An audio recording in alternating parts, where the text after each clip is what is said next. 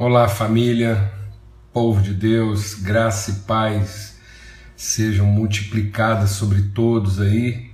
Estamos fazendo uma live aqui excepcional para registrar a reflexão de ontem, né? A meditação de ontem que por algum motivo aí não subiu, a gente não conseguiu salvar ontem e para que a gente não fique em falta, os irmãos e irmãs aí têm acompanhado então a gente quer compartilhar aqui agora para quem tiver aí em condições de estar conosco durante esses próximos minutos aí, a gente vai excepcionalmente é, compartilhar e, e, refletir novamente, né, sobre aquilo que a gente refletiu ontem, e assim a gente não deixa é, em falta aí a nossa meditação aí, se Deus quiser, tá bom?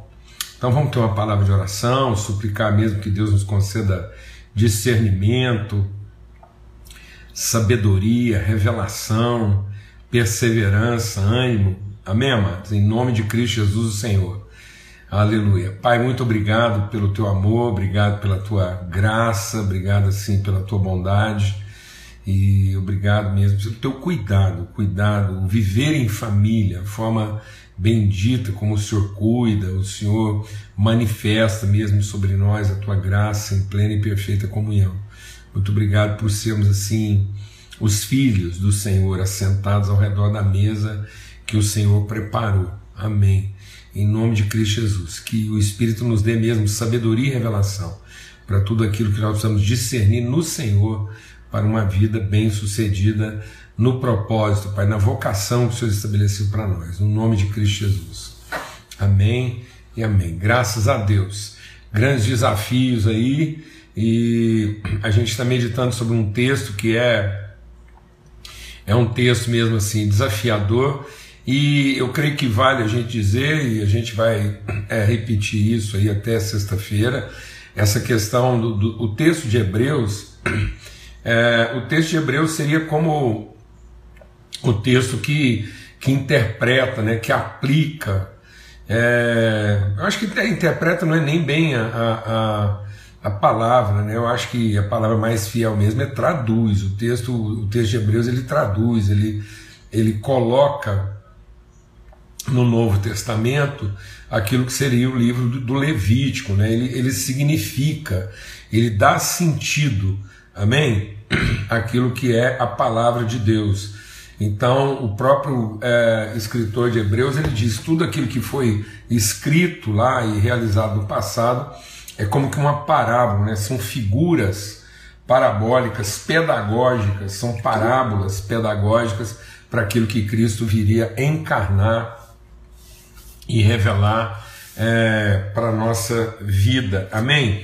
Então, aqui em Hebreus, no capítulo 12, né, no versos 1 a 3, é, então diz assim: é, portanto, visto que nós também estamos rodeados de uma tão grande nuvem de testemunhas, deixemos de lado todo o peso e o pecado que tão de perto nos rodeia e corramos com paciência a corrida que nos está proposta, aquilo que está proposto, a carreira que está proposta diante, né? De novo, essa questão do diante de nós.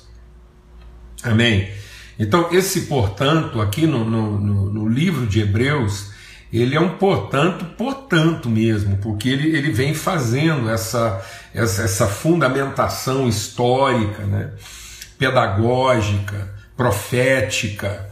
Então, ele vem fazendo essa tradução, essa aplicação.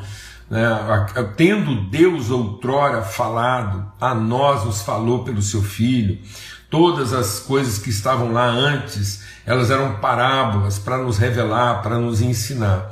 Então é essa trajetória, né? essa, essa história que vai sendo contada e na medida que ela vai sendo revelada, ela vai ganhando materialidade, né? ela vai ganhando profundidade, ela vai ganhando ainda mais consistência, mais revelação, mais caráter assim na nossa vida de absoluto.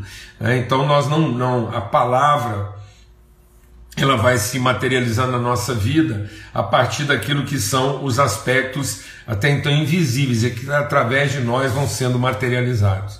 Então é essa a, a abordagem né, do tão grande nuvem de testemunhas, ou seja, a história que nos impulsiona, a história que nos estimula, a história que nos aconselha, a história que nos encoraja, a história que nos direciona. Então a gente insistiu muito na segunda, repetimos ontem e hoje aqui, né? Logicamente, a gente falou bastante disso na segunda-feira, que é a questão de, de entender que a maturidade está em abdicando do direito assumir a responsabilidade.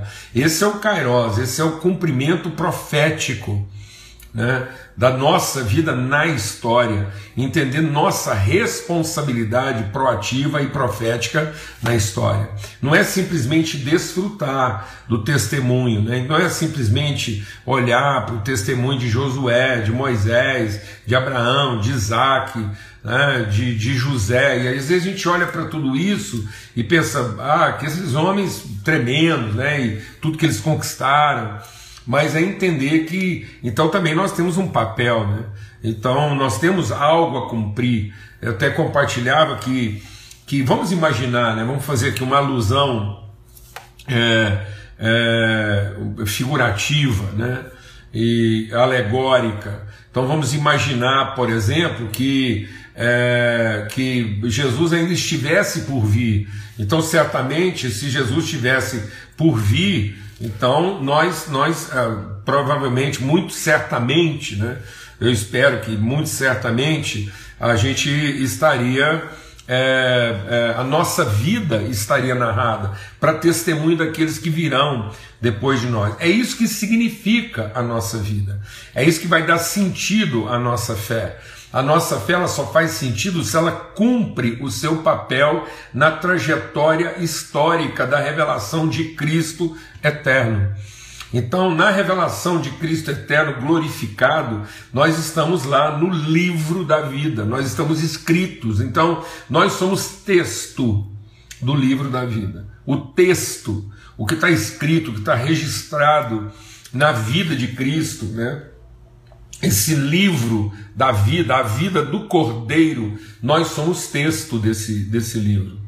Nós somos conteúdo materializado, nós somos testemunha de quem Cristo é na história. Então essas testemunhas, elas vão cumprindo o seu papel. A cada tempo Cristo é manifesto através de nós. Amém? Amém. Então é esse, portanto, essa é, é, entenda esse movimento. É como que nós estamos aqui é, rodeados. Esse rodeados é maravilhoso, né? É como se a gente não tivesse por onde escapar.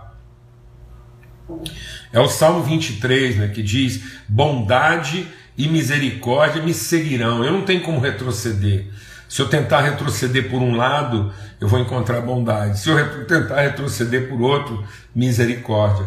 Então, iluminado, ou seja, envolvido, cercado, rodeado, amparado, sustentado, impulsionado, inspirado pela, pela bondade e misericórdia de Deus materializada na vida dessas pessoas, nós só temos uma coisa: nós temos que avançar.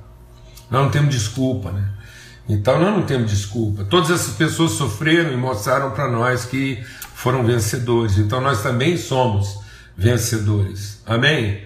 Em nome de Cristo Jesus, Senhor. Então, diante dessa, dessa afirmativa, diante desse movimento que, que ele é inexorável, né? que ele, ele é, é, é inegável. Então eu não tenho como. Então, amados, deixe Deus mencionar o nosso coração. É só, só rebeldia mesmo. Não, não adianta. Uma pessoa, um homem, uma mulher, filhos de Deus, só não serão bem-sucedidos, só não serão, só não alcançarão o propósito da sua vida se se rebelarem. Então não existe uma terceira via, uma quarta via. Não existe uma via alternativa, não existe, não existe o meu lugar. Não existe o meu lugar. Ou, ou, ou, nós estamos cumprindo esse propósito com Cristo, ou nós estamos em maldição. Não tem, não tem um. É, é, então, assim, é, ou eu estou vivendo em tribulação, luta, desafio, ou eu estou vivendo em maldição. Mas em tribulação eu vou alegrar, porque eu sou mais do que vencedor, eu tenho, eu tenho a, a história, a vida eterna de Cristo me empurra, me impulsiona para a vitória. Glória a Deus, amados. Então, num certo sentido, eu estou sendo é, é, nós, que coisa maravilhosa, estou muito alegre em meditar sobre isso. Né? Nós estamos contando a, a minha vida, sua vida, nossa vida, nossa relação, conta a história de Cristo. Amém? A, a, é Cristo em nós, é a forma como Deus vai revelando a glória. Né? Então, em nome de Cristo Jesus. E aí ele diz: então, diante de portanto, é, só há uma coisa a fazer: é viver uma vida desembaraçada. E aí a gente está meditando sobre isso porque ele fala né, de duas coisas que podem nos atrapalhar. O que, que pode nos atrapalhar? O pecado. Agora, deixar o pecado, isso é uma obviedade. Então a gente está falando aqui num grupo aqui, que isso aqui não é uma. Isso aqui não é uma reunião evangelística, né? Não é uma coisa assim para quem não, não conhece ainda. Nós estamos aqui na mesa, né? nós somos os filhos, deixando as coisas próprias de menino, deixando a nossa imaturidade, a nossa infantilidade. Então, o, o pecado. O pecado é algo que, que foi já é, é, é, perdoado, lavado. Agora, Existe uma outra coisa que muitas vezes as pessoas não estão atentas, né? É, é aquilo que nós vamos juntando, é, são as coisas que nós vamos colocando sobre nós, encargos, pesos, né? culpas e, perturbações, acessórios, né? É, é, indumentárias que vão ficando pesado na nossa vida. É o, é o peso lá do Elias quando ele foi enfrentar o Golias. O, o que, que é aquilo? É, é, o peso de Saul. Eu creio que hoje a gente vai poder falar mais ou menos sobre isso. Né? O que, que é esse peso? É o peso de Saul. Então Davi tem uma vocação. A vocação dele é uma vocação leve, uma vocação pastor, é uma vocação autoridade, não é uma vocação poder. Sua vocação não é poder, mas nem a minha. É, nós não fomos vocacionados para o poder, nós fomos vocacionados para a autoridade. E para a autoridade, maturidade. Para a maturidade, responsabilidade. E muitas vezes nós estamos nos enchendo de coisas, nós estamos nos colocando coisas sobre a nossa vida, né? peso, culpa, é, é, é metodologia demais, é, é, é é, é, instituição demais, é estrutura demais, é atividade demais. Então hoje a gente vê às vezes uma pessoa pesada, ela não tem leveza, ela não tem, ela não tem prontidão, ela não tem mobilidade, ela, ela não pode tomar decisões rápidas, ela não pode tomar decisões objetivas, né? porque ela está amarrada, ela está costurada em muita coisa. Amém, amados? Então, é, vamos deixar esse peso. A gente está tornando a nossa vida e a vida de tanta gente muito pesada, colocando a, a condição para o êxito, a condição para a bem-aventurança muito carregada de, de, de obrigações, de, de ritos, de liturgias, de metodologias, né, de agendas que tornam a vida da pessoa pesada. E a hora que ela. que é o que o, o faraó fez com o povo no Egito. Então, quando ele percebeu que aquele povo. Deixa Deus ministrar o nosso coração. Quando o faraó percebeu que o povo no Egito tinha uma vocação, eles tinham uma espontaneidade, tinham uma, uma graça. Nós temos uma graça, amados. Nós temos a graça de Cristo, nós temos um chamado, existe uma autoridade, existe um propósito de Deus, nós representamos a eternidade dos desígnios de Deus. Isso tinha que trazer para nós não peso, mas trazer leveza, trazer convicção, trazer liberdade, trazer agilidade, para você poder tomar decisões assim com mais, com mais liberdade, com mais isenção. Mas não, é tanto medo do futuro, é tanta culpa, é tanta condenação, é tanta estrutura, é tanta metodologia, é tanta agenda esquisita que que está pesado. Honestamente, está pesado.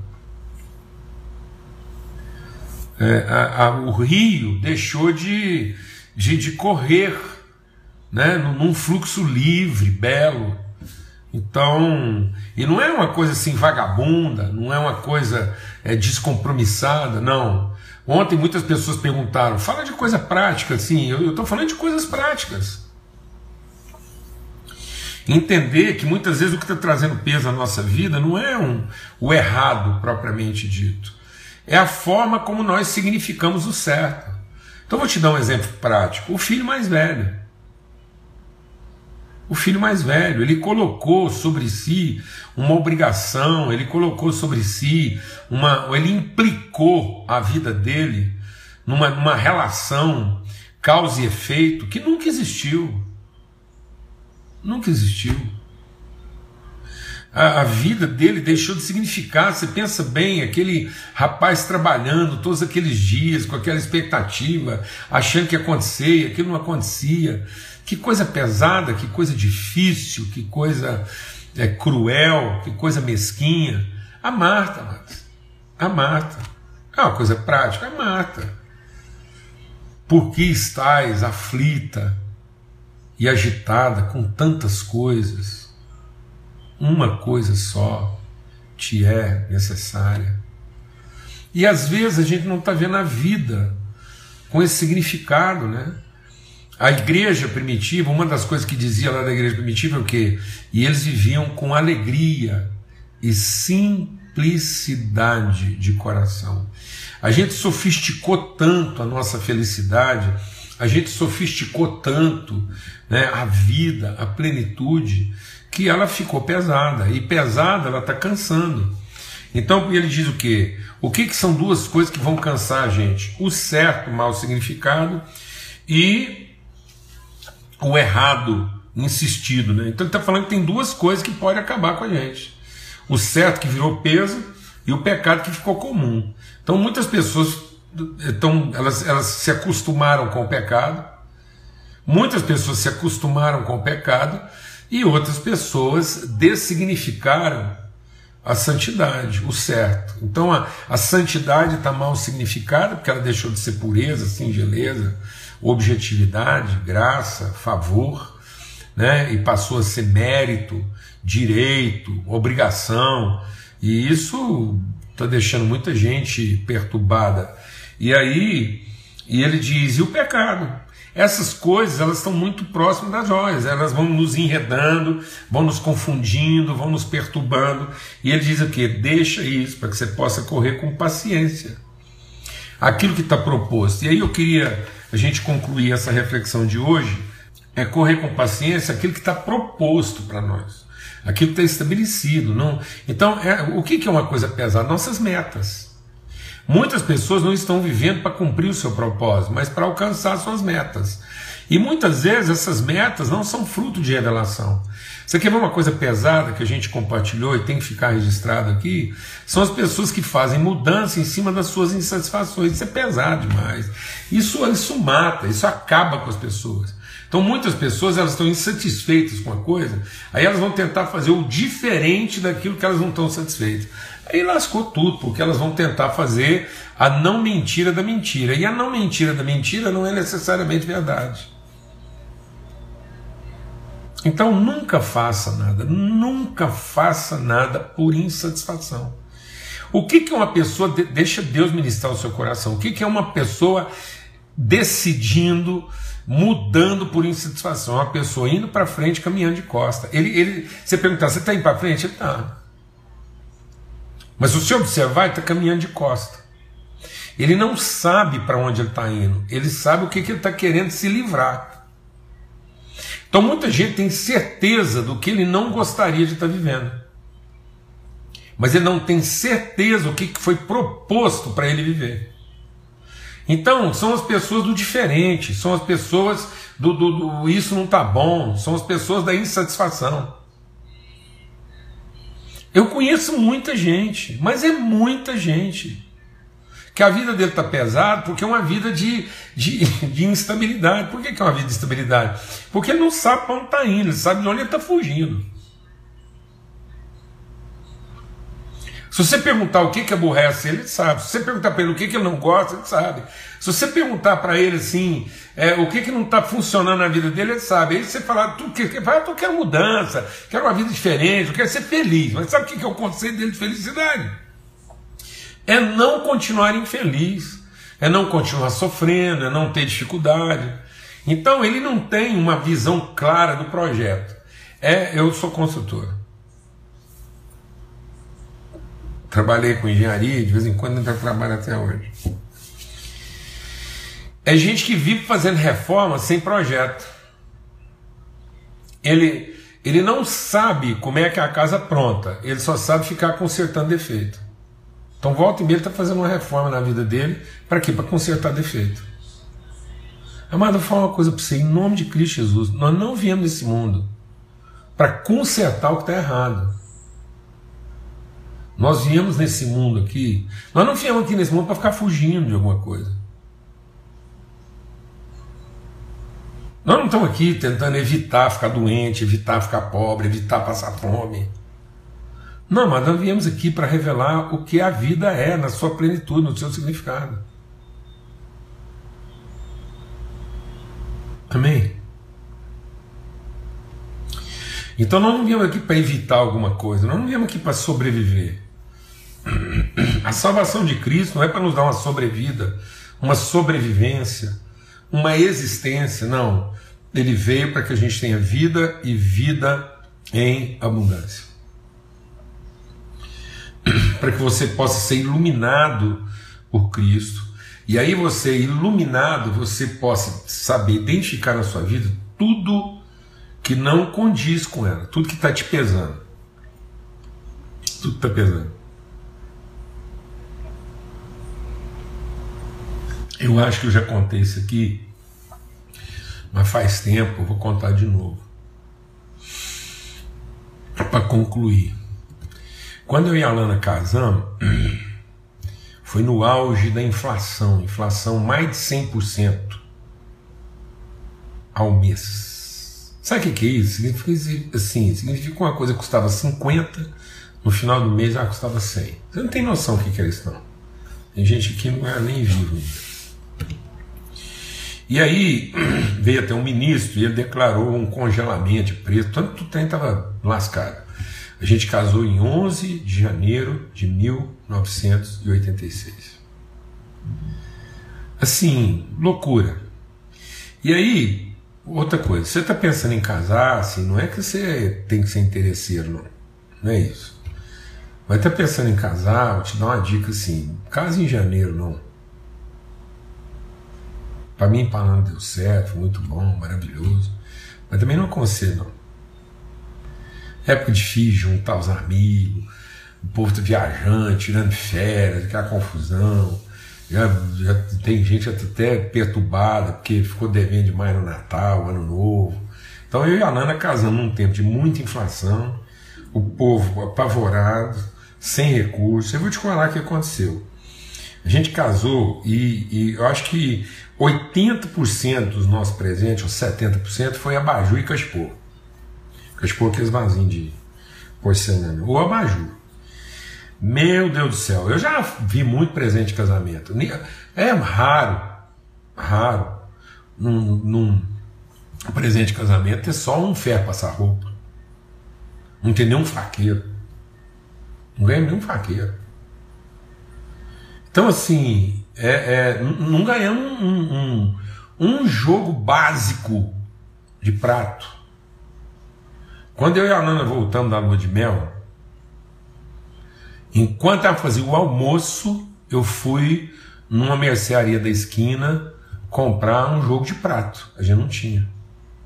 Aqueles pratos colorex, meio marronzão, transparente. Aí então vou te falar uma coisa: era tanto cachipô lá em casa, era tanto cachipô lá em casa, que os cestinhos de lixo do banheiro eram um cachipô de louça. Eu só não pus um cachipô de louça no banheiro social porque eu fiquei com receio de que o, a pessoa que deu ele fosse em casa visitar lá e, e, encontrar aquilo ia ser chato demais. Então era coisa de é uma louça demais para tirar a poeira. E um dia eu cheguei em casa, era de tarde assim, e, e a Lana, o, a, o, Paulo Neto nasceu no nosso primeiro ano de casado, até daqui um dia é aniversário dele. Ah, a gente casou em janeiro e o Paulo Neto nasceu dia 29 de novembro. E aí, um ano de casado, menina assim, a gente trabalhava demais, mas trabalhava demais mesmo. Um dia eu cheguei em casa, tava assim, a Lana, muita coisa, e para limpar, e o Paulo Neto, e igreja, ministério, trabalho. A gente trabalhava demais. E aí eu vi ela naquela aflição, ela falou assim: não dou conta, não tem condição essa casa, tanta coisa para limpar, para arrumar, para colocar em ordem. Eu falei assim: ó, fazer o seguinte. Nós vamos assim arrumar uma aquelas lixeironas grandes e tudo que não for assim com propósito dentro de casa Vamos jogar fora, dar para os outros, vamos dar um jeito aqui. Não, não vamos ficar aqui limpando a poeira daquilo que só dá trabalho, decora e não cumpre um propósito. Foi a cura, mas a cura na nossa vida. Entender que nós não estamos aqui para ficar ah, dando manutenção nas coisas. Nós estamos aqui para significá-las. Amém. Deixando tudo aquilo que é peso e tudo aquilo que corrompe. Então, tudo aquilo que pesa, tudo aquilo que corrompe, tem que ser deixado para que a gente possa correr com paciência, com perseverança. Aquilo que está proposto não é o que eu estabeleci, não é o que eu imaginei, não é o que eu determinei, porque geralmente o que eu estabeleci, o que eu determinei, é, é, é tudo em cima da minha carência, do meu medo, da minha insegurança. Tudo na minha vida tem que estar alinhado com aquilo que é o propósito de Deus. Tudo na nossa vida tem que contribuir. A palavra de Deus diz que todas as coisas cooperam para o bem, então tudo na sua vida tem que cooperar no cumprimento do seu propósito. Amém? Graças a Deus que o amor de Deus, o Pai, a graça bendita do seu Filho, a comunhão do Espírito Santo de Deus, seja sobre todos, hoje e sempre, em todo lugar. Em nome de Cristo Jesus, Senhor, a graça de Deus seja sobre todos, em nome de Cristo Jesus. Forte abraço.